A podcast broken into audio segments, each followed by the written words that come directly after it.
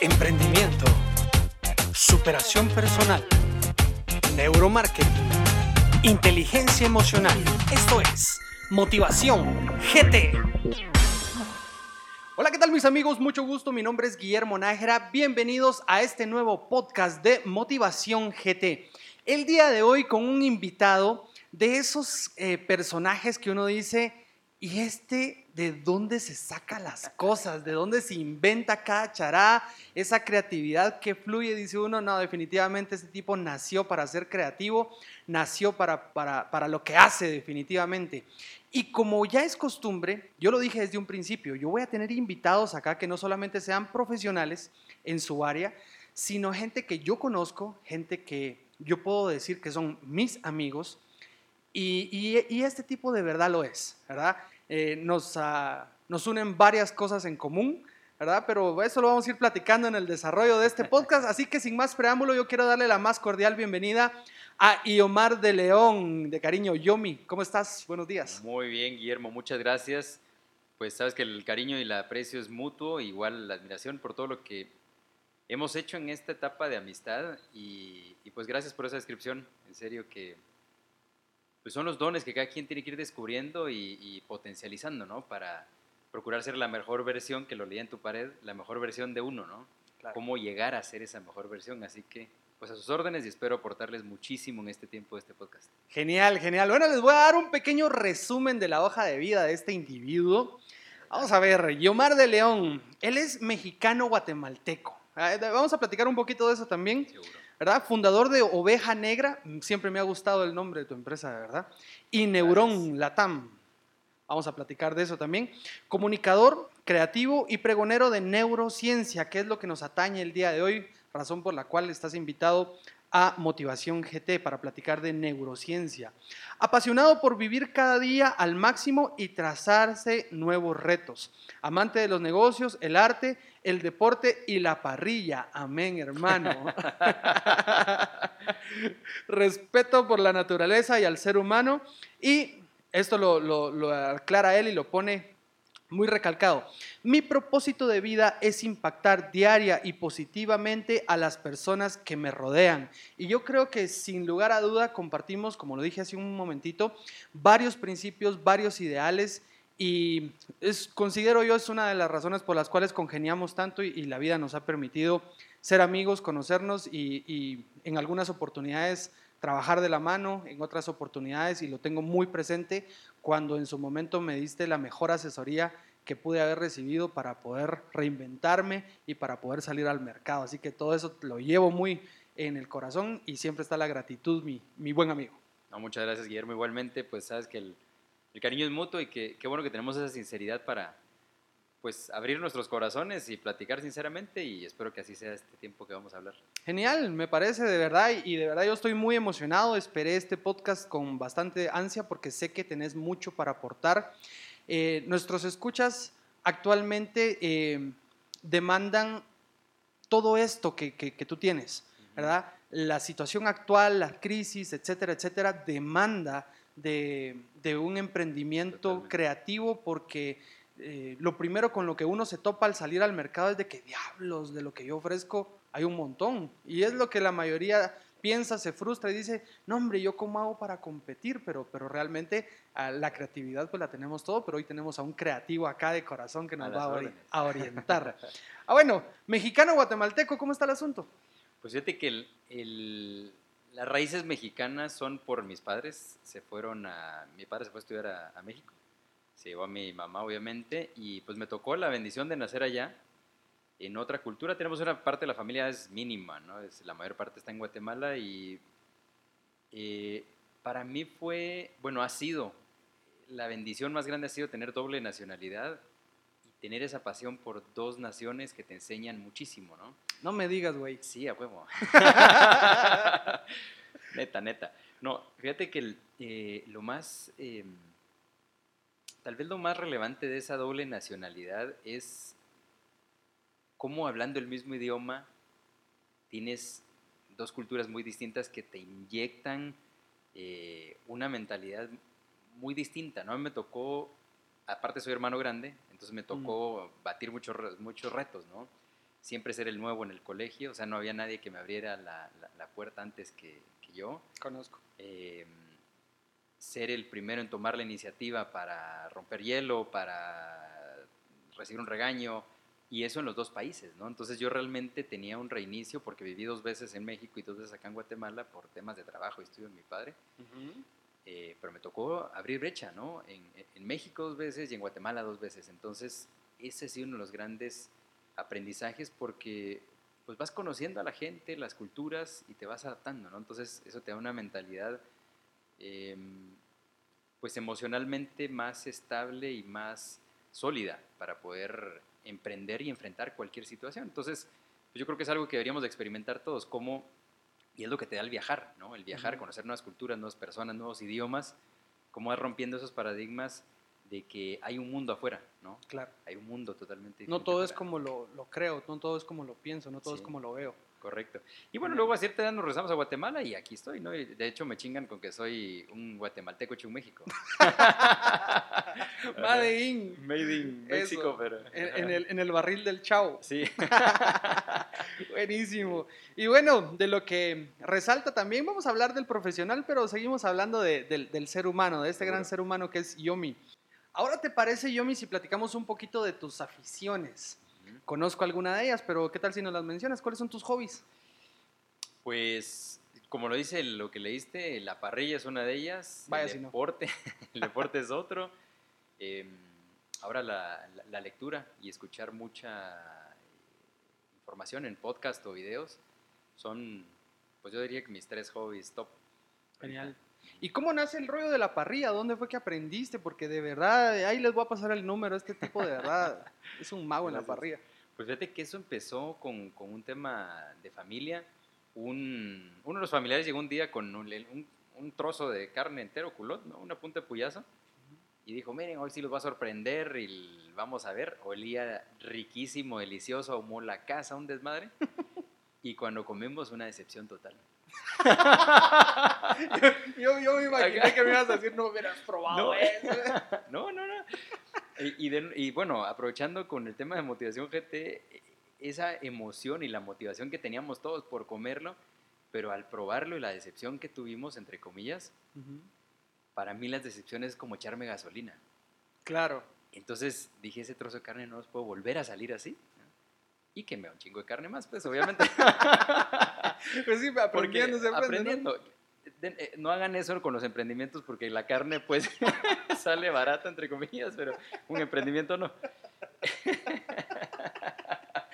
Pero te vamos a editar eso, no te vas a decir. Eh, Pues fíjate que el- así empezamos y, y luego pues yo agarré la pasión, eh, me, me obsesioné, la verdad fue un, hasta cierto punto obsesión y empecé a querer perfeccionar la técnica hasta que ya empecé obviamente a ver algunos canales de, de- de- de cocina, leer un poco eh, y, y al final la parrilla me ha dado mucho para entender cómo funcionan los negocios, ¿sabes? Ah, qué genial. porque mm, muchos me reclaman, cabrón, pero te vamos a invitar tres horas antes porque, puta, siempre son tres horas de parrilla. Eso es cierto. Yeah. Eso es cierto. Sí. A veces uno llega con hambre a las reuniones con este men y, y, ay, Dios santo, no se para comiendo uno los panes, las uñas Todo. antes de que salga de acá. Pues entonces eh, aprendí la paciencia para cocinar. Las cosas ricas y buenas se cocinan a fuego lento. Eh, Y entonces, si queremos un buen sabor y un buen sazón, hay que darle el tiempo adecuado, la altura al fuego adecuada y entonces llevar a su punto y a su término todo. Y así es el emprendimiento también, ¿no? Entonces, de nuevo, le fui encontrando ese gusto y la pasión a la parrilla hasta que, pues ya, gracias Sí. por la opinión, pero pues... No, y de hecho, bien. aquí en la casa, aquí en la casa les gusta mucho cómo hago la carne. ¿Ah? Pero siempre está el comentario, pero no es como la de Yomar. Ah, pues que lo siento, pero... Pero vamos en la búsqueda de la una perfección. parrilla. Ay, no se tengan pena que aquí cuando terminemos el podcast vamos a, a parrillar, lo más seguro. bueno, Yomi, eh, a cada invitado eh, de Motivación GT yo le tengo una dinámica. Ok, ¿Te parece? sí, sí, adelante. Eh, ¿Para qué sirven estas dinámicas? Las dinámicas nos sirven para conocer al individuo más que al profesional. Pero resulta de que el individuo es, es profesional también. Entonces, dentro de esa rama, lo que hago es preguntas eh, de diversos tipos, pero la idea es de que nos respondas lo primero que se te venga a la mente. Ok, ¿Sí? No, no palabras rebuscadas, es lo primero que se te venga a la mente. órale, ¿Estamos de acuerdo? seguro. Te voy a dar frase, en, en el caso tuyo la dinámica va a ser la siguiente. Te voy a dar una frase Ok, incompleta y vos la completas. perfecto. ¿Sí? Ok, Te voy a dar cinco, cinco frases y un plus. Eso me pone más nervioso que toda la entrevista. en serio. Ajá, A ver, pues, conste, si te tardas mucho en pensar, eh, y avanzamos. Sale. Órale, pues. Sale, pues. Primera, el emprendedor latinoamericano es, Apasionado. el neuromarketing nos ayuda para, Entender la reacción del cerebro. el mayor desafío de la juventud emprendedora es, Ser autojuzgado. wow, la neurociencia estudia, mm, la mente y su poder. mi mayor sueño en la vida es, Revolucionar la comunicación. y el plus, listo. A ver, Mis amigos son, mi inspiración. ¿eh? Buenísimo. Yo pensé que me ibas a decir borrachos. pensé que eso no se podía decir en este podcast. buenísimo, buenísimo, Yomi. Bueno, entonces, ya entrando a lo que nos atañe, vamos a ver. En tu, en tu descripción hablas de que eres un comunicador, que eres creativo y pregonero de neurociencia. Sí. A ver, ¿qué chinitas es neurociencia? Ya, ya, des- ya, ya nos hablas, ya nos dice una respuesta muy corta. Ahora sí, ya necesitamos que ampliemos. Mira, la neurociencia, eh, de manera resumida, lo que busca es entender e interpretar cómo reacciona el cerebro frente a cualquier estímulo. De ahí nace el tema de neuromarketing, es neurociencia aplicada al marketing, es entender cómo la publicidad, la comunicación, eh, una pieza gráfica, un anuncio de televisión, de radio, hace que reaccione el cerebro. Es decir, la neurociencia analiza cómo reacciona el cerebro y el marketing perfecciona su, su metodología, su imagen, su pieza gráfica, con base a cómo reacciona el cerebro. Porque si no estamos comunicando de la manera correcta, no estamos generando la reacción correcta en el, en el cerebro. ¿no? Entonces, la neurociencia se encarga de eso. Y luego la neurociencia se puede aplicar pues, a distintas disciplinas. ¿no? Ahora existen Mm. las neuroventas, la neuroestadística incluso, el neuromarketing, que es creo que lo más Mencionado, sí, en, sí. en el mercado. ¿no? Entonces, eso es, neurociencia se encarga de estudiar la reacción del cerebro frente a cualquier estímulo. Ok, y ahora está el punto de que, bueno, ya comprendimos que es la neurociencia, pero no todos tienen ni el privilegio, ni el tiempo, ni las ganas, ni el deseo de estudiar neurociencia para su emprendimiento. Entonces existen personajes como vos que brindan esa, esa asesoría. Pero mi pregunta es la siguiente. ¿Cómo puede un, un emprendedor utilizar la, la neurociencia eh, de una manera práctica, ¿verdad? Eh, entendiendo que es cómo funciona el, cerebro, pero cómo es que el, emprendedor puede eh, utilizar ciertas estrategias o cómo, cómo es que un asesor de neurociencia le dice, mira, andate por aquí, esto es lo que tenés que hacer. O sea, ¿cuáles serían los primeros pasos a dar para... Pues mira, primero, eh, hay muy poco de neurociencia como tal en el mercado, ¿no? Es, es, se habla más de neuromarketing, de neuroeconomía, neuroventas, pero no de la neurociencia en sí. Entonces, mi primera invitación, digamos, a los jóvenes, a los padres Uh -huh. y en general a la familia entera es que entendamos nuestro cerebro primero para empezar a entender el de los demás, ¿no? Uh -huh. Que ese es un primer reto, entender cómo está reaccionando tu cerebro frente a tu entorno, ¿no? Y esa es la base de la neurociencia. Entonces, eh, lo resumiría de esta manera. De las maneras más gráficas que, que, existen ahora para explicar cómo funciona el cerebro es que se divide en tres cerebros. El límbico, que es la parte emocional, el neocórtex, que es la parte racional, y el reptiliano, que es la parte más instintiva. ¿no? Entonces, el reptiliano o reptil, que así se le, se le conoce, y es la, no es la manera más gráfica. ¿no? Imaginemos un dinosaurio ahí sentado en, en, en nuestro cerebro. Pero no piensen en Barney, no piensen en Barney, no piensen sí, en por Barney. Favor, no. Ese dinosaurio habla, entonces no cuenta. Entonces, eh, este reptil lo que hace es mantenerte vivo, ¿no? Ahorita en la pandemia es una de las razones de por qué la gente salió inmediatamente corriendo a, a comprar papel, papel toilet, higiénico. Papel higiénico. ¿Para qué? Ajá. Pero alguien dijo, se va a necesitar papel higiénico, automáticamente se despierta el reptil y dice, cabrón, para sobrevivir necesitas papel toilet. Ve a comprar. Y sale en chinga la gente a comprar. y al final no te sirvió para nada, ¿no? Em, más que a los inversionistas. Entonces empiezas a entender, ah, ok, el inversionista o empresario de papel toilet logró generar esa necesidad en el mercado, activó el reptil del consumidor y automáticamente el, consumidor salió a comprar. ¿Por qué? Porque logró una activación cerebral en su favor, hablando de miedo y algún temor, y entonces la gente automáticamente reacciona. Entonces el reptil lo que hace es mantenerte vivo, respirando, comiendo y durmiendo. O sea, estás diciendo de que hay muchas probabilidades y de hecho está la certeza de que esta, esta demanda de, de papel higiénico tiene que ver con alguna estrategia de algún empresario. de algún- Seguramente que sí. Sí. De hecho, las pandemias, supongamos que son casuales, ¿no? Supongamos. Supongamos. Es una excelente oportunidad para que los que dominan esos mensajes que se les puede llamar programación neurolingüística, metamensajes, neuromensajes, como lo queramos llamar, aprovechan el contexto para activar la parte más vulnera- vulnerable del ser humano en su cerebro y entonces activar una reacción de compra, ¿no? Volvemos al tema del papel higiénico, ¿no? El alcohol en gel, el jabón y muchas cosas que la gente ha empezado a intentar vender a través del temor. Si tomas té de la hojita no sé qué y que lo vende la señora tal, te va a funcionar.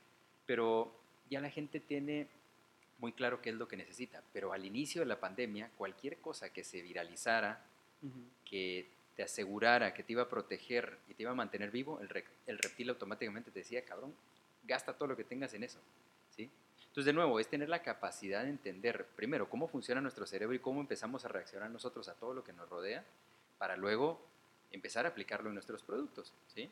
Entonces, no es magia, es ciencia. ¿no? Entonces, ese es el reptil. Y ese es el más difícil de dominar porque pues tu cerebro lo que, de lo que se encarga es de mantenerte vivo. Es el órgano más grande del cuerpo, es el más pesado, es el más huevón, es el que más consume energía. Entonces, lo que busca el cerebro es, te- es tenerte respirando, vivo, comiendo y durmiendo, punto. ¿no? Ir al baño también, y se acabó. Luego viene la parte límbica emocional, que esa es la más complicada de, de alcanzar, porque es donde despertamos una emoción.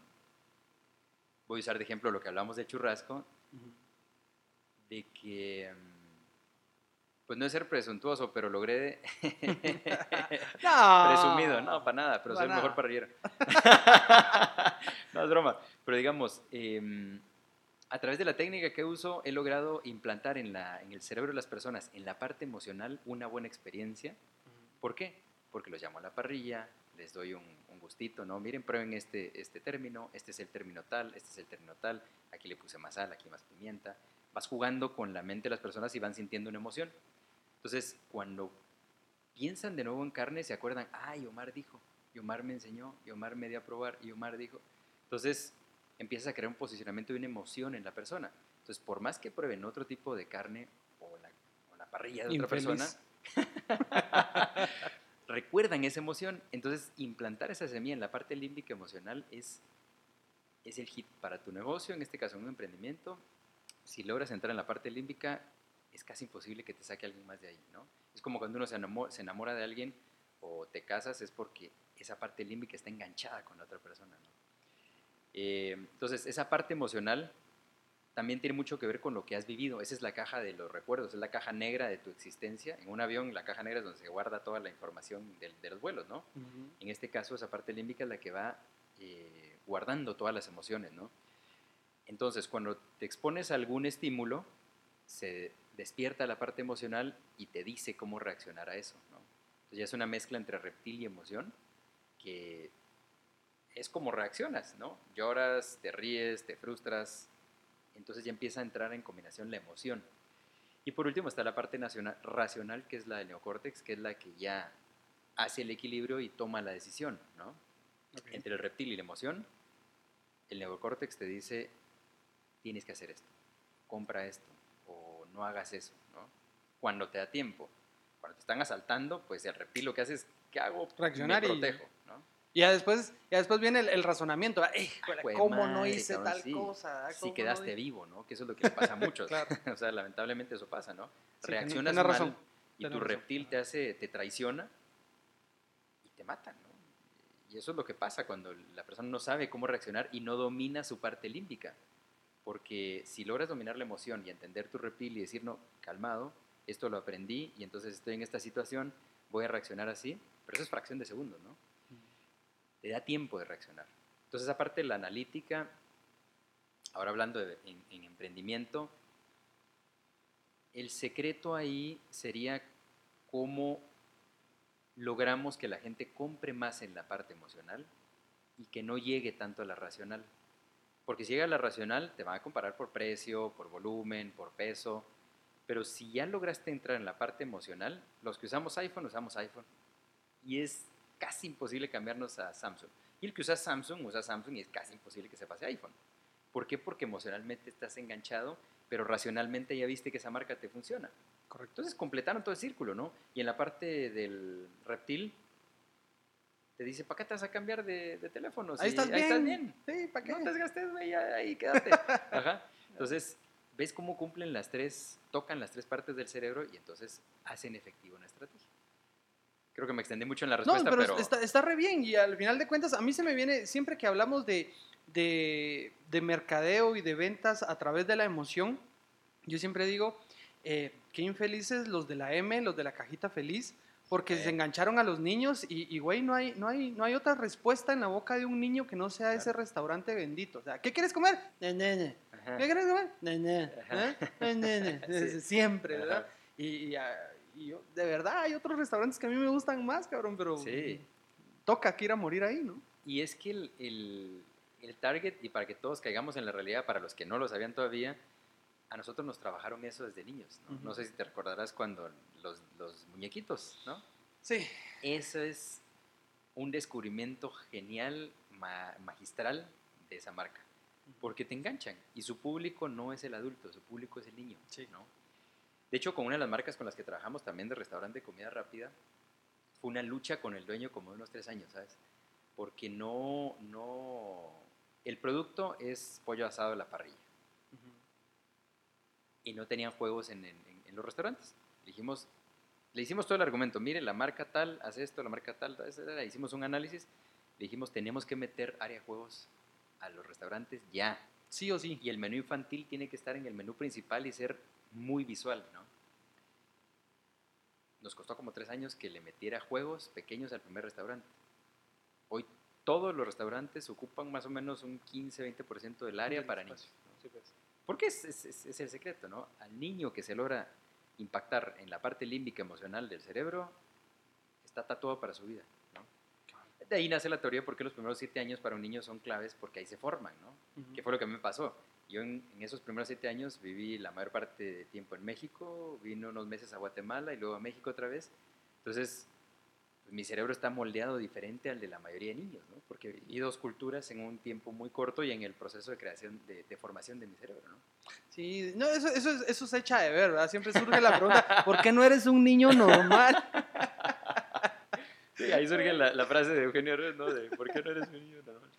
Buenísimo. Pues eso es un gran contexto ahí de la neurociencia. Genial. Y entonces ya digamos todo esto, es- esta información, y me gustó porque eh, añadiste la, la- la siguiente pregunta, y aquí quiero que nos expandamos un poquito más, porque ahora viene la parte vivencial.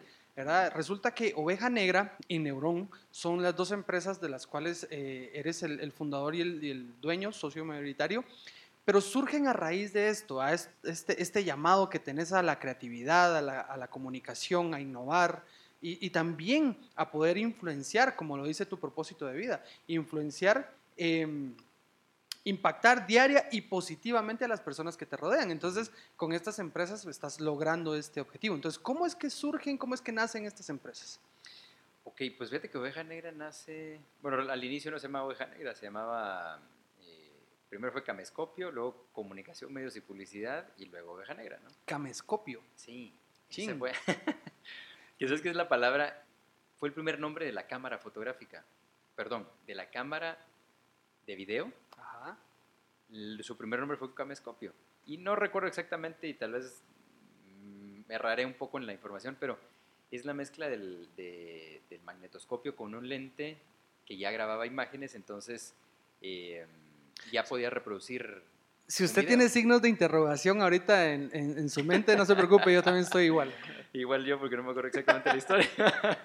no, pero mi primer socio me dio todo el argumento y le dije, pues sí, el- ese es el nombre idóneo, ¿no? Porque la empresa nació como una productora de televisión. Nuestro primer, eh, nuestra primer meta fue entrar a la televisión eh, tradicional. Para los que son muy chavos, los zetas que no saben qué es eso, habían televisiones cuadradas con una caja muy grande atrás. Que, ¿Neta? Sí, güey. Y que usaban una antena para captar la señal. No sé si ¿Neta? recuerdas. Sí. Ahorita está la Ah, es que eres- sí, tú eres Z, ¿verdad? No, jamás. jamás. Jamás. No, pero eh, la meta era entrar a esa televisión que todo el mundo se sentaba a ver en ciertos horarios y, Claro. y tener un programa de televisión ahí. Y, y así empezó, como productor de televisión. Pero luego, por el mismo producto que empezamos, eh, logramos hacerlo, ¿no? Nos llevó año y medio más o menos entrar a la televisión. Y mucho desvelo, desgaste, apasionante, ¿no? Por eso decía que para mí el emprendedor es apasionado porque uno muere por su, su emprendimiento. Entonces, eh, empezamos con Camescopio, logramos entrar a la televisión, nos empiezan a pedir otras cosas. A ver, ustedes son muy creativos y se me ayudan con su logotipo. Ese es como los memes estos de, ¿usted que es abogado? ¿Qué? ¿Cómo es el de la Sáquese las chelas de Sáquese la la chela. Pues entonces todo el mundo pensaba que como hacíamos televisión, también podíamos hacer páginas web y diseños y logotipos y estrategias. Y entonces empezamos a armar, a armar un equipo. Cuando nos dimos cuenta, teníamos una agencia de publicidad pequeña, boutique, pero ya funcionábamos como agencia. Entonces nace Comunicación, Medios y Publicidad. Em, el nombre es larguísimo y queríamos decir todo lo que hacíamos con el nombre. ¿no? Ujú. Entonces era complicado que la gente... Nunca nos dijeron el nombre, ¿no? Siempre decían comunicación y medios, medios y publicidad, publicidad y comunicación. Jamás dijeron el nombre. Entonces ahí empezamos a entender el, el grave error que todos cometemos. Cuando le ponemos el nombre a un, a un proyecto, estamos pensando en función o de vender o de lo que es el producto, pero no de lo que realmente significa el producto. Entonces dijimos, bueno, veamos qué hace nuestra competencia. Entonces nuestra competencia es BBDO, OMD, de todas las abreviaturas que existen. ABCD. La BCD, ajá, de la XYZ, Z. ajá. Entonces dijimos, bueno, ahí está el secreto, ¿no? CMP. Abreviación de comunicación, medios y publicidad, CMP. Tampoco, jamás CPM. Un desmadre, o sea, no lográbamos que el pinche nombre se posicionara. Entonces, en ese inter hicimos una alianza muy buena, fue una etapa de mucho crecimiento para la empresa. Eh, pero no nos fue bien con estos socios, decidimos al año romper la sociedad. Pero ahí fue donde dijimos, bueno, ¿cómo nos reinventamos, no? En ese momento fui a México a una, perdón, a una conferencia, ah, no, perdón, fue acá en Guatemala, en una, un festival de Antigua, que es este festival de publicidad muy grande. Y fue la primera vez donde escuché una, una charla de neurociencia.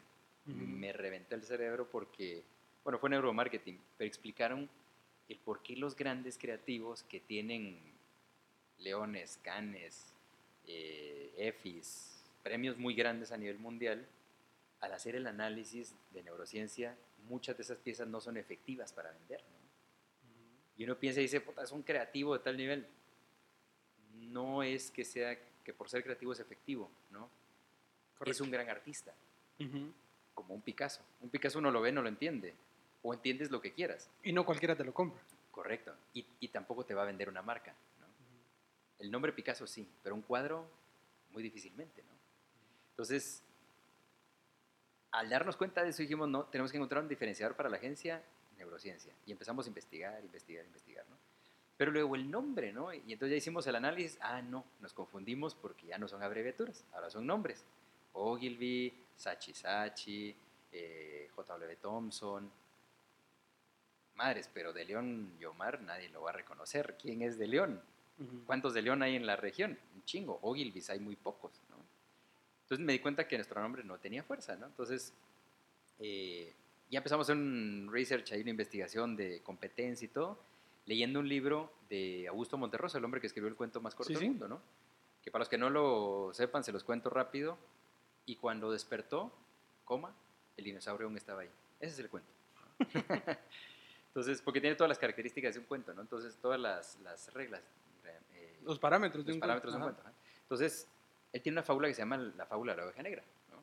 Entonces, esta, esta fábula lo que, lo que dice es que en una comunidad de ovejas blancas, de repente nació una oveja negra. se asustaron todas las ovejas blancas y lo primero que hicieron fue sacrificarle y la mataron, ¿no? porque les dio miedo. A los 100 años se dieron cuenta que habían cometido un error y entonces decidieron eh, hacerle una estatua en el Parque Central para que todas las ovejas blancas aprendieran a hacer escultura. Entonces, es una fábula muy fuerte porque te dice que la oveja negra precisamente no es que sea negativa, es diferente, es revolucionaria, es cambio, es innovación, es creatividad. Y ahí nos hizo clic, ¿no? Y segundo, una agencia de publicidad te permite ponerle oveja negra. A una iglesia no le vas a poner la iglesia de la oveja negra. no. No. O a cualquier un restaurante la oveja negra, eh, quién eh. sabe. A un bar sí, ¿no? De repente sí. Eh, de hecho, existe un bar muy, muy, grande en, muy, muy grande en Barcelona, no lo conozco, pero se llama La Oveja Negra. Entonces, pues encontramos el match, cabrón, que, que nos permitió salir a luz y entonces decir, ponernos en el, en el panorama, ¿no? Y, radar, decir, ah, Oveja Negra, y empezar a posicionar el nombre. Y eso ha sido un gran logro. De hecho, anécdota rapidísima, un negocio, la TAM que hicimos de una aplicación, nació gracias al nombre se estaba discutiendo en Argentina con la directiva de esta multinacional con la que estábamos trabajando y viene, presenta el proyecto el, gerente de marca regional de Guatemala, ¿no? Viene, tengo este proyecto, esta aplicación. Ah, ok, perfecto. ¿Aquí quién lo va a hacer? ¿Argentina o Brasil?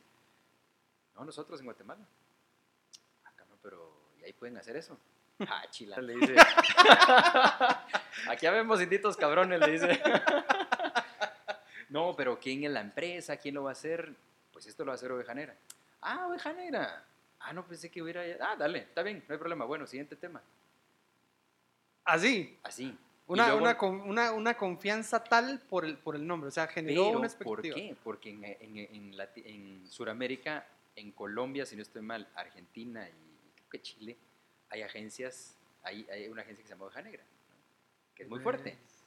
Seguramente la persona pensó que éramos lo mismo y tuvo la confianza. De nuevo, Allí su cerebro límbico, emocional y el reptiliano dijeron, ah, entonces es un nombre que me da seguridad, dale. si hubieran dicho comunicación, medios y publicidad, nah, ese es pendejo, hagámoslo aquí. entonces, pues ahí te digo cómo hemos ido evolucionando, así fue como nació Oveja Negra, pero luego empezamos a tener algunos negocios de neurociencia. Pasaron más o menos tres años en lo que nos capacitamos, leímos, entendimos la tecnología. Nuestros socios en la parte de neurociencia son dos neuropsicólogos.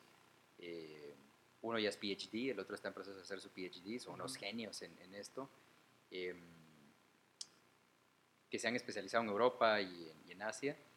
Em, pero nos llevó un tiempo también entenderlo, ¿no? Hoy hacemos electroencefalografía y eye tracking, que es lectura ocular.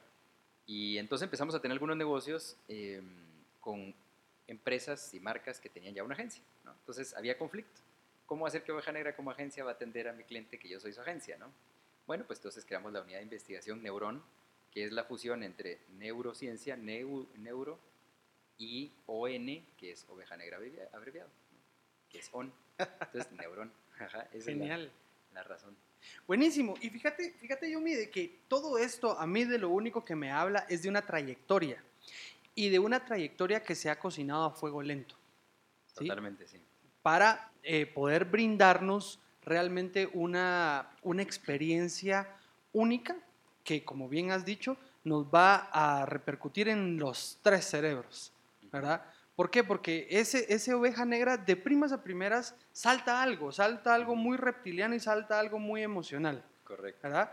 Que te lleva a tomar una decisión. Entonces, todo esto me habla de una, de una experiencia, de una trayectoria y una trayectoria que has eh, impactado en, o más bien dicho, que esta trayectoria ha impactado a tus clientes y es la, parte más ah, sabrosa. A ver, es, el gordito, delicioso, sabroso de esa carne asada eh, en, en este podcast. La experiencia de tus clientes. ¿Cómo los has llevado de A a B? Ese coaching, esa asesoría, de trasladarlos de su momento crítico en donde piden ayuda porque ya no saben cómo y esa transición a llevarlos al lugar donde querían llegar. ¿Cómo es eso? Pues, fíjate que tengo dos, bueno, hay varios, pero de las más relevantes en las cuales llevamos una empresa de, pequeña, bueno, soy muy, muy, muy presumido decir llevamos, y me refiero en equipo, no oveja negra del todo, ¿no? sino en equipo con la gerencia de la empresa. Yo conocí esta empresa que vende carne cuando tenían dos refrigeradores en su casa y los dueños eran el, este chavo y su esposa, quien repartía a su hermano, quien partía la carne era el otro hermano y los sobrinos eran los que empacaban. ¿no? Ok. Hoy esta gente tienen, por lo menos hasta donde yo me quedé, luego de nueve años entregamos la cuenta, ¿verdad? Gracias a Dios fue una cuenta que nos bendijo mucho con, con mucho crecimiento y, y aprendizaje y mucho crecimiento económico también, ¿no? Entonces, hoy por hoy, esta gente tiene mínimamente cinco bodegas compradas con dos cuartos fríos de más de un millón de dólares Compradas. compradas, cabrón. En un complejo de 50 bodegas, ¿no? Pero ellos alquilaron una, una bodega y hoy van por cinco, compraron un terreno que está a la par y abrieron una de sus bodegas por la parte trasera para meter los trailers y hacer el trasiego de carne hacia sus congeladores directos porque ya es tanta la demanda, cabrón.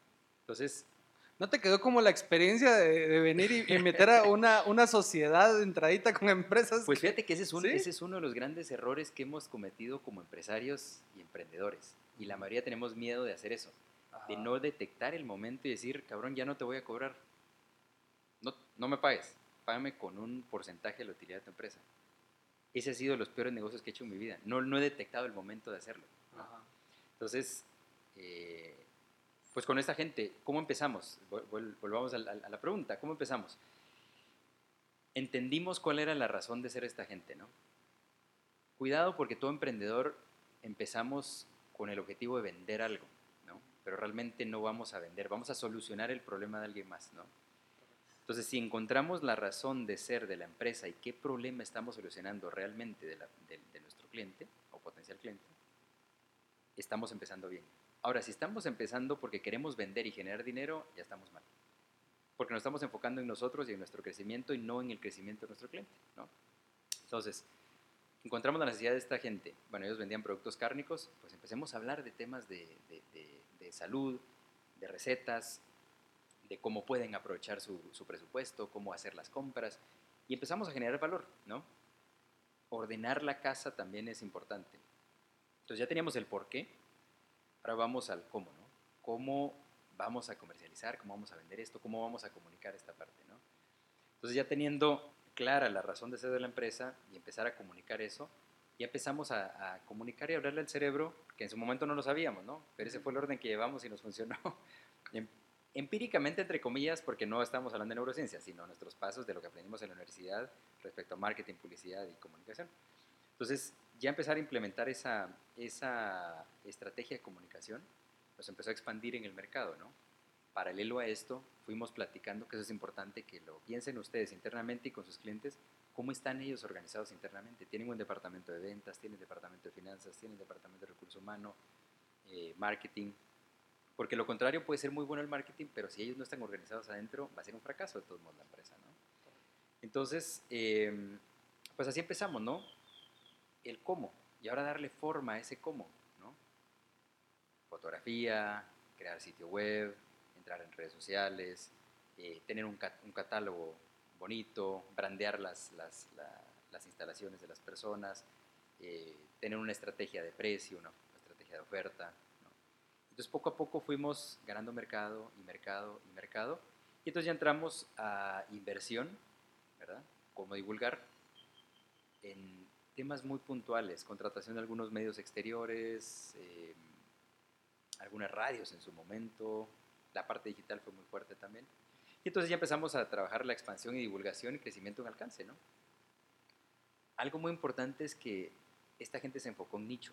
Y eso es lo que la mayoría de emprendedores se nos va a veces de la mano. No nos enfocamos en el nicho, sino en el mercado. Queremos comernos Guatemala entero, ¿no? Enfoquémonos en un nicho pequeño y entonces vamos a tener éxito en ese nicho y ese nicho nos va a hacer crecer, ¿no?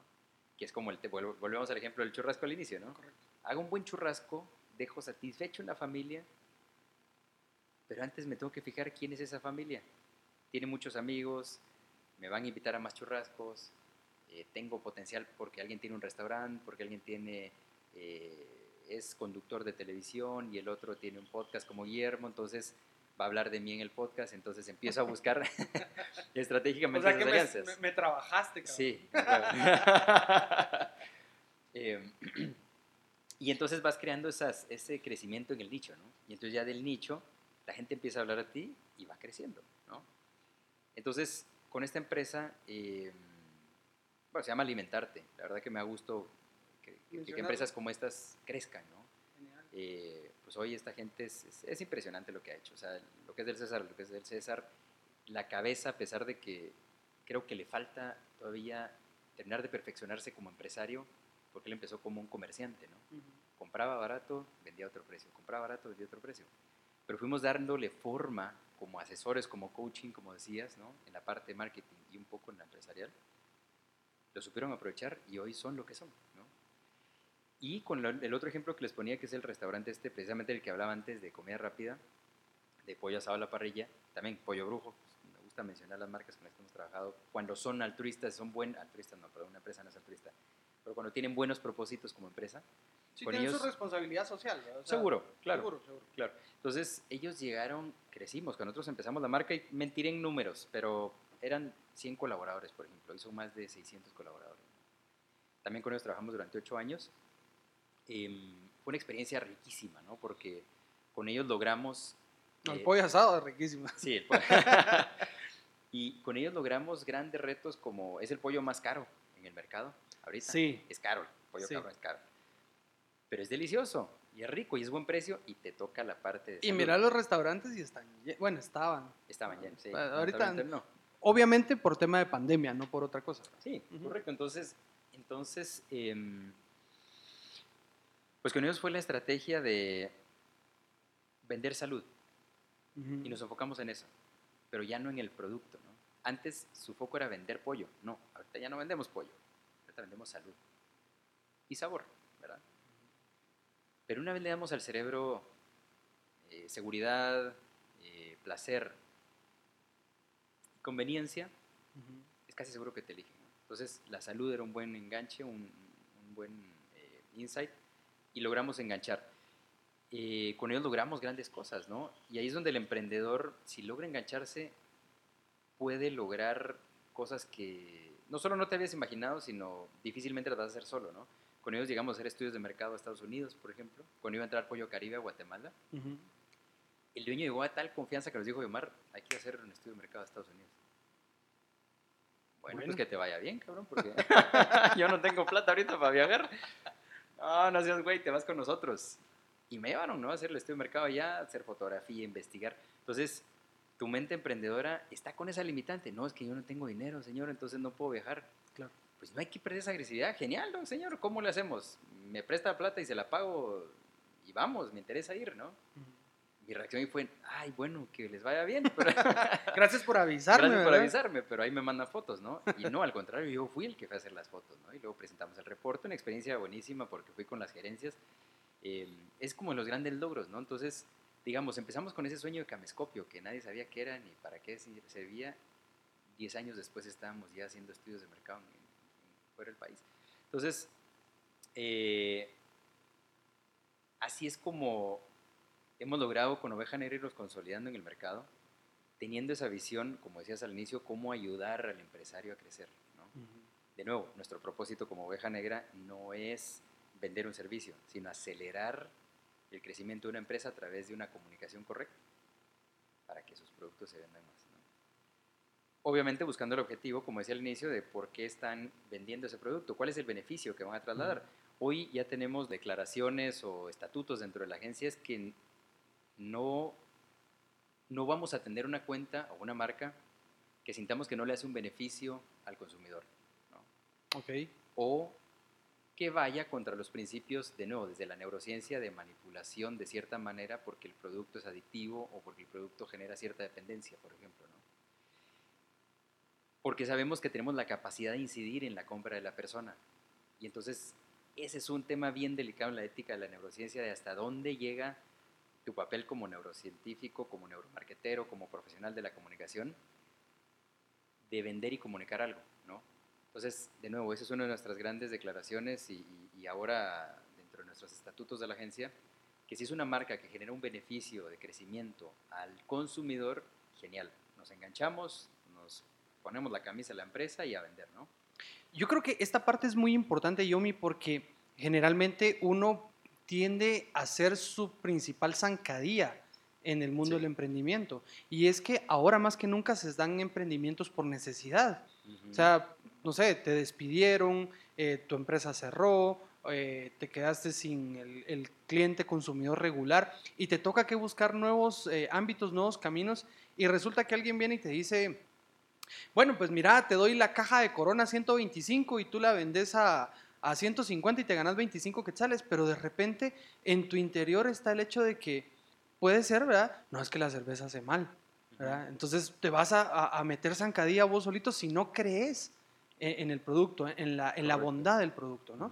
Que digamos que bueno que esa es la el, el- tocas el tema, por ejemplo, de, de productos como cerveza. Me encantaría mercadear una marca de whiskies, por ejemplo, porque me encanta el whisky, ¿no? Pero si tengo la oportunidad en algún momento de manejar alguna marca de whisky, uno de mis grandes em, sugerencias dentro de la estrategia de comunicación va a ser enseñémosle a la gente a tomar whisky y sobre todo en familia, por ejemplo. ¿no? O sea, buscar el deleite y no, la, y no el exceso, la, o sea, la, la- la parte chusca, pues, de, de- de- del ¿Qué es lo que le pasa a un, un producto de consumo como, no sé, un XL, un... Que, no estoy, yo lo consumía, ¿no? Y no me tengo que hacer de la boca chiquita. Pero, digamos, la publicidad de ellos es agresiva para el consumo Ujú, y está mal, ¿no? Claro. Entonces, pues sí se puede hacer buena comunicación con esas marcas, pero ahí es donde en efecto viene otra vez cuál es la razón de ser de esa empresa. Si es vender y comercializar licor para poner pendeja a la gente, ahí no vamos, ¿no? Claro, porque sí hay demanda para eso, pues. Uf, o sea, chingo. Pero tristemente es que sí el demanda. problema, exacto, es un producto que sí puede generar adicción. ¿Por qué? Porque toca la parte límbica del cerebro y entonces te genera neurotransmisores que te ayudan a relajarte, a cambiar de estado anímico, a olvidar cosas. Entonces, eso es lo que te vuelve adictivo. ¿Por qué? Porque tu cerebro dice, ah, con esto me siento bien, ¿no? Pero porque no te está enseñando a tomarlo ni para qué sirve, ¿no? Y, y nosotros pues, hemos sido víctimas de esa publicidad. Yo creo que muchos de los que toman y están escuchando este podcast, pónganse a pensar en qué momento fue que tomaron la decisión de empezar a, a beber cualquier tipo de licor o de bebida alcohólica, ¿no? Y se van a dar cuenta la razón de por qué están consumiendo hoy y a qué nivel lo consumen, que no, no es delito ni, ni, ni estamos juzgando aquí a nadie, ¿no? Es que esa parte es muy complicada, Yomi, porque ya estamos hablando de una cultura en donde cierto, cierto porcentaje de la población al alcohol lo, lo sataniza, ¿sí? A la marihuana la sataniza. Claro. a todo producto tiene una, una razón de ser por la cual fue creado. Ahora, el tema está el uso, pero dentro de la comunicación, de la, de la neurociencia, dentro del neuromarketing y dentro de todo esto que estamos platicando, necesitamos comprender de que la marca que nosotros vamos a promover, que lo, lo que nosotros representamos, lo que estamos emprendiendo, tiene que ir de la mano con mis principios para que, para que esto fluya, ¿cierto? Si no, tu cerebro va a ser el primero en obstaculizarte eh, cualquier emprendimiento. Entonces, aquí hay un buen principio de emprendimiento utilizando neurociencia. Sí. De hecho, por ejemplo, también se da la situación, y ahí te das cuenta rápido, ¿no? Nosotros intentamos, hemos intentado entrar a, a, a pichar y a cotizar con empresas grandes, ¿no? Pero uno de mis grandes, antes le decía decepciones, pero ahora ya no son decepciones, sino con el coaching, el, el coach que yo tengo le llaman brilla- eh, brillante flashazo del obvio, ¿no? Porque es algo que te da el flashazo y dices, ah, pues sí, esto era obvio, Cuando descubrís el agua no azucarada. Ajá, exacto, Ajá. eso. Entonces, eh, nos llegamos a topar con que el gerente le gusta estas actitudes de beber, de ir a ciertos lugares nocturnos y hacer tales cosas. Nunca íbamos a entrar porque nosotros no, no tenemos ese modelo de negociación. Entonces era imposible entrar, porque nunca vamos a hacer match con él, ¿no? Y entonces, ahí es donde no, la neurociencia, por más que le metamos lo que querramos a la marca oveja negra, no vamos a hacer match porque no estamos despertando su, su parte emocional. Ahora, si lo llevamos a uno de estos lugares y nos vamos a emborrachar juntos, seguro que voy a vender. Pero no forma parte de, de lo que significa oveja negra. Correcto. Entonces, pues ahí decimos, no, no vamos a entrar más ahí. Algún día se dará que cambien ese gerente y tengamos la oportunidad de trabajar. Y si no, pues hay muchas marcas más. ¿no? Sí, yo creo que ese es, ese es el punto también, comprender de que el mercado es muy grande y a veces el, el emprendedor siempre inicia con una mentalidad eh, de quererse comer el mundo, como decíamos, pero este punto que tocaste es muy certero, es muy válido y por experiencia propia también doy fe de ello. Enfocarse en un nicho, ¿verdad? Estudiar cuál es tu target, cuál es tu, tu, tu cliente objetivo al cual vas a atacar y poderlo estudiar, poderlo conocer, poder comprender cómo es que funciona, ¿verdad? Su, su dinosaurio, su corazón, Claro. ¿verdad? Y, este, y esta toma de decisiones. Yo creo que es muy, muy, muy, muy sabio, muy importante todo esto que hemos estado hablando, Yomi. Y ya vamos llegando a, a la conclusión de este, de este podcast, pero no quiero que, que te vayas sin poder de- dar un decálogo. Nada profesional, nada estudiado, es lo que está en el corazón de Yomar de León. Que le quiera dejar a nuestros escuchas. A ver, si, si, le- si, le- te, si te dijeran en este momento, a ver, Yomi, dale 10 consejos. ¿sí? Que a vos como emprendedor, como pregonero de neurociencia te ha servido, ¿qué le recomendarías vos a un emprendedor? Si pudiéramos echarnos un, un decálogo o menos de 10. Ok, pues mira, em, primero no se confíen en la educación, en la educación actual, en el sistema de, de educación actual, porque em, tenemos un modelo súper anticuado para los chavos que están escuchando ahorita y los papás que les está tocando estudiar con sus hijos en casa, Puntazo, ese es un golazo. sí. están, están, se están dando cuenta de la realidad, ¿no? Eh, entonces, primero, no confiarse en la educación tradicional, ¿no? De la mano con esto, usen las redes sociales para eso, ¿no? Principalmente YouTube o Google, ¿verdad? Ahí está todo. Es la mejor universidad ahorita que puedes tener. Yo personalmente procuro mínimo una hora al día escuchar un podcast o ver alguno de los canales que sigo, ¿no? Em, tres, sean muy selectivos en la información que, que- que captan.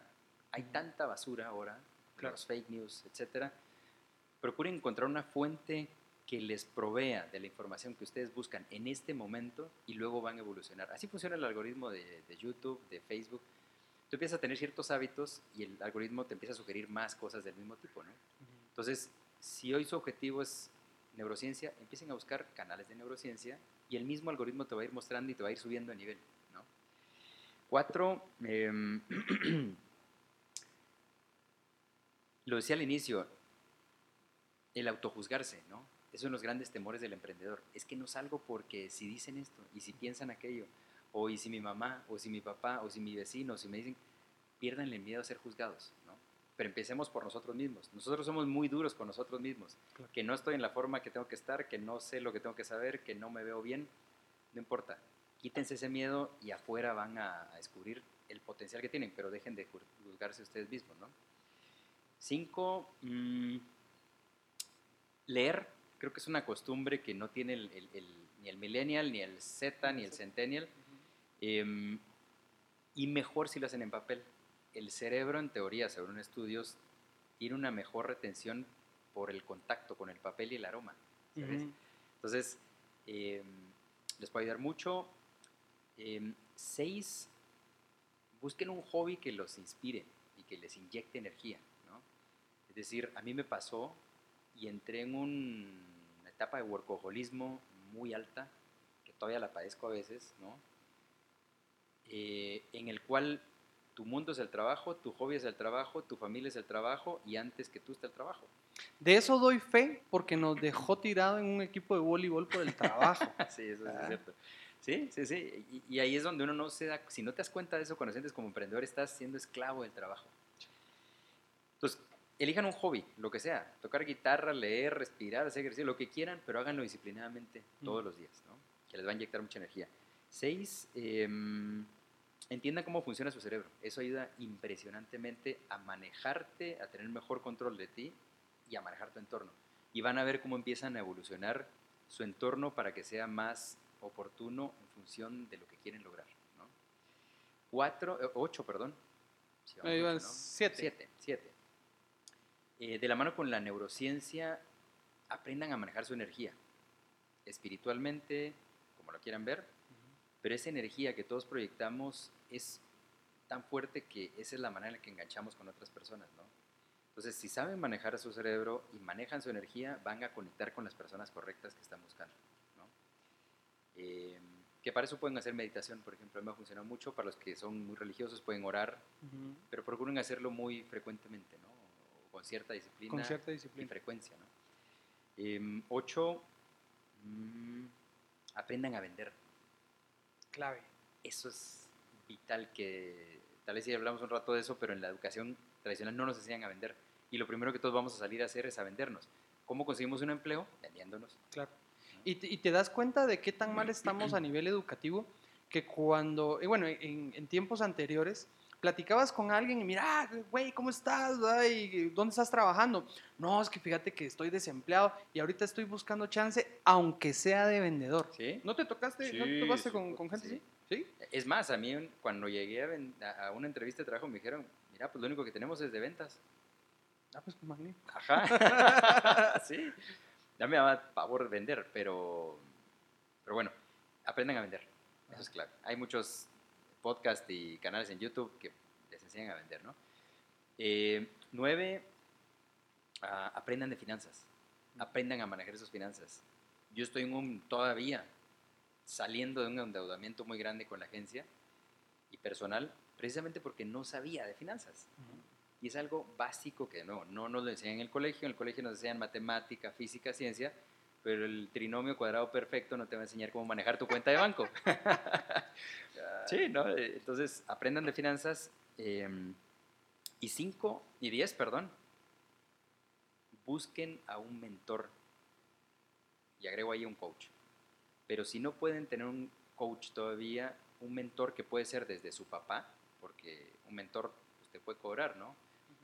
Puede ser un amigo, tu vecino, otro empresario, lo que sea, o incluso digitales. Escuchen estos podcasts, muchas veces hay mentores muy buenos ahí. Pero tengan un mentor, ellos les van a dar las guías para no sufrir tanto como nos tocó a nosotros por no haber tenido un mentor. Genial. Yo creo que aquí tenemos en este decálogo tenemos un tesoro que realmente para quien lo valora y para quien tomó nota, definitivamente eh, hacer este, este, este checklist de cómo voy, estoy haciendo esto, no lo estoy haciendo, lo voy a implementar, ya lo estoy implementando, cómo voy, es, es un decálogo que realmente vale oro, Yomi. Y ya para, ya de último, eh, resulta que recientemente vuelve Yomar el conductor, el comunicador. Y ya tenemos en línea un nuevo programa que así lo estamos titulando porque todavía no hay nombre, Sí. ¿verdad? Entonces, ¿cómo está este rollo ya brevemente ya para culminar este podcast? Ah, pues muchas gracias, Guillermo. Sí, en efecto, decidí salir otra vez a la televisión. Eh, mi pasión es la televisión, la verdad, la producción de televisión, de cine, soy cinéfilo. Entonces, pues nació una idea muy básica, inició como un webinar con, un, con mi socio y coach. Eh, dijimos, bueno, vamos a un webinar, pero algo diferente, ¿no? Y empezamos a evolucionar la idea, eso fue hace tres, cuatro meses, cuando empezó lo de la pandemia, ¿no? Yo le dije, cabrón, yo quiero hacer algo que aporte a la, a la comunidad. Y entonces, pues surgió un tercer elemento por ahí, que es quien nos provee ahora de todo el, sistema de cámaras y video y audio. Y logramos hacer una alianza, una sociedad ahí. Y nace este proyecto que ahorita le llamamos la nueva televisión digital, ¿verdad? Ujú. Para que los que lo quieran escuchar, pues en mis redes, Yomar de León, o de León y Yomar, en YouTube, Facebook, LinkedIn, Instagram y Facebook. Em, pues es un programa enfocado en desarrollar la mentalidad emprendedora y fomentar el desarrollo empresarial. ¿verdad? Lo estamos lanzando todos los sábados a las 7 de la noche. Y lo que busca es esto, ¿no? Como decía en, el, en, el, breve Tú, resumen, ajá. mi objetivo hoy es diariamente impactar positivamente a quien me rodee. Pero si ahora podemos utilizar las redes sociales, los eh, métodos digitales para expandir y el alcance, pues qué mejor. ¿no? Y definitivamente quiero que envíes un saludo a Francia, a España, a Irlanda, a Genial. Canadá, a Estados Unidos, a Argentina, que son de los países que nos reportan nuestras aplicaciones en donde también nos escuchan. Así que la tecnología ahorita nos puede abrir puertas en donde menos nos imaginamos. No, pues qué gusto, en serio, qué bueno que está haciendo, teniendo este alcance este, este, este programa, este podcast. Por favor, para todos estos amigos de, las otros, de otros países, de, de otros continentes incluso, no tengamos miedo de hacer negocios interoceánicos, Eh, ¿verdad? Apoyémonos. En Latinoamérica hay talento valiosísimo, ¿no? de hay acuerdo. Emprendimientos muy grandes que por falta de oportunidades, a veces económicas, a veces de, de recursos, a veces de capacitación, no se han logrado hacer. Pero tenemos, eh, no sé si ya es unicornio, pero Luis Bonan, el, el- el creador del CAPTCHA Ujú. y de Duolingo, eh, es guatemalteco, ¿no? Y ese cabrón logró hacer lo que hoy es Duolingo y, y el CAPTCHA, que fue el- la empresa que le vendió a Google. Hay talento en Latinoamérica, Guatemala, por supuesto, y así que no tengamos miedo de hacer negocios con chapines y con mexicanos y con argentinos y todo. Me parece, me parece. La verdad, el, el podcast a mí particularmente me gustó muchísimo, superó mis Gracias. expectativas y quiero agradecerte de verdad, Yomi, por haberte tomado el tiempo de podernos compartir todo este conocimiento y más importante que, que el conocimiento es tu experiencia, esas aplicaciones de cómo has ah, agarrado todo esto y lo has puesto en práctica y más importante aún, has impactado vidas. ¿verdad? Porque podríamos hablar de empresas, pero estamos hablando de vidas y muy probablemente de generaciones que gracias a este conocimiento y a la disciplina, obviamente, de cada, de cada empresario, pues lograron superar y llevarlo de un punto A hasta un punto triple Z, ¿verdad? Claro. No, Así gracias. que, gracias, Yomi. El micrófono es tuyo para una despedida. Pues muchas gracias, Guillermo. En serio, les deseo, te deseo, perdón, en este caso, eh, todo el éxito, las mejores bendiciones y muchísima abundancia, que esto trascienda, en serio. Y amigos que nos están escuchando, en serio, no dejen de alimentar su cerebro diariamente. Eso es clave. El emprendimiento, en una gran medida, es dominio de sus cerebros. Genial, genial. Yomar, te agradezco muchísimo. Igualmente. Sabes que se te aprecia mucho, sos partner, sos brother, sos amigo y vamos directamente a la parrilla en este momento, no lo sabías, pero vamos a ir a la parrilla.